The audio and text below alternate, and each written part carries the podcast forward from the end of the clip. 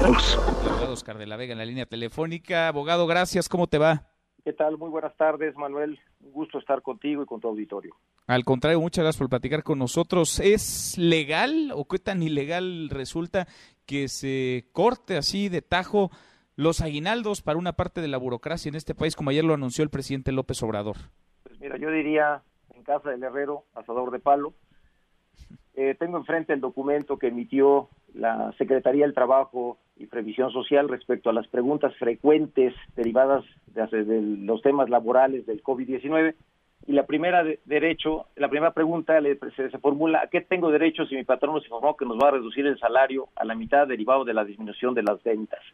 Y contesta, tienes derecho a reclamar que se te pague tu salario íntegro y que se respeten tus derechos laborales. Entonces, en base a eso, pues tanto los trabajadores al servicio del Estado como los trabajadores del apartado A, pues tienen una serie de derechos mínimos irrenunciables. Eh, el apartado B, la Constitución establece en su fracción cuarta del artículo 123 que se refiere a los trabajadores al servicio del Estado, dice claramente los salarios serán fijados en los presupuestos respectivos sin que su cuantía puede ser disminuida durante la vigencia de estos, sujetándose a lo dispuesto por el artículo 127 de la Constitución. Esto es, no es posible constitucionalmente eh, modificar los salarios, reducir los salarios de los trabajadores que son fijados anualmente en el presupuesto de egresos de la, de la Federación. Y después establece el 127 constitucional, hablando de los servidores públicos de la federación, que cualquier este de la federación establece que em, pues todos los trabajadores del, del, servicio público eh, no puede ser no, puede, no puede ser disminuida eh, porque se determina anualmente y se considera dentro de la remuneración de manera expresa en la Constitución por el tema del aguinaldo.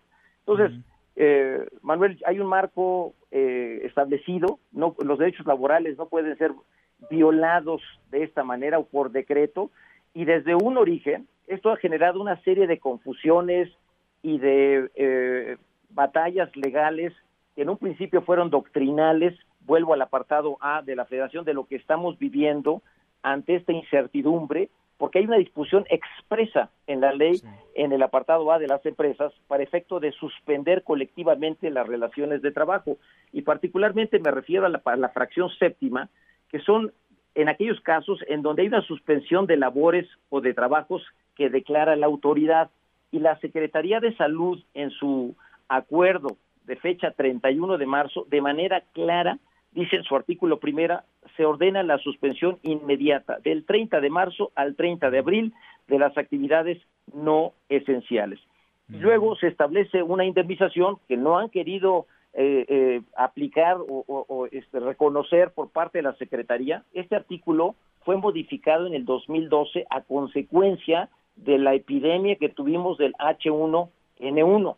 Y entonces eh, las empresas tenían que ir a un proceso largo que hizo que la micro, la pequeña y la mediana empresa reventara, porque es un procedimiento largo en el que se establece una indemnización de un mes de salario y acá, este, eh, de acuerdo con, con el artículo 100, 429, fracción 4, no, el patrón no tiene que ir a la Junta de Conciliación y Arbitraje, es un hecho inmediato y establece una indemnización de un mes de salario hasta un mes de salario de salario mínimo. Un mes, eso es lo que dice la ley, eso es lo que dice la ley. A ver, y sobre la ley nada ni nadie, ¿no? Y lo ha dicho una y otra vez el presidente López Obrador, pero por eso nos llamaba la atención que él anunciara que de plano pues se pueden tomar estas medidas cuando le pide solidaridad al sector empresarial para no despedir a nadie, para no bajar sueldos, si haga que su gobierno le apriete más todavía el cinturón a los burócratas, a los trabajadores del Estado es totalmente ilegal y, técnicamente hablando, constitucionalmente hablando, es totalmente improcedente esta medida, por lo menos en el ejercicio actual.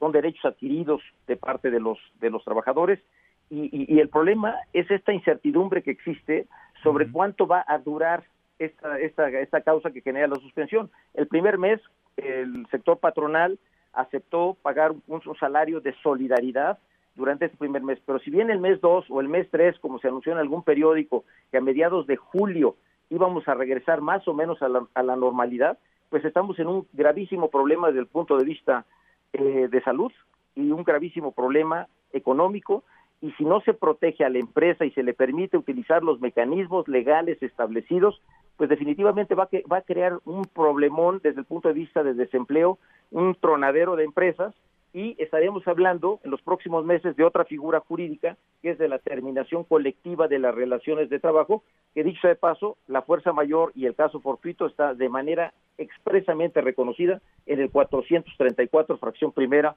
de la Ley Federal del Trabajo. Es desafortunado, pero hay que tomar medidas. Si no se protege a la micro, pequeña y mediana empresa y se le permite tener flexibilidad, al final del camino no van a poder levantarse estas pues empresas. Es lo que tenemos que entender en esta mecánica. Ojalá se entre a un diálogo social, como se ha hecho en el pasado, y hay una propuesta concreta de Coparmex en el que el sector eh, empleador, los sindicatos y el propio gobierno tendremos que tomar medidas muy importantes para reactivar la economía después de esta devastadora crisis que estamos enfrentando. No pinta nada fácil, nada fácil el escenario. Oscar, abogado, muchas gracias por estos minutos. Al contrario, Manuel, un gusto estar contigo. Gracias, muy buenas tardes. Mesa para todos.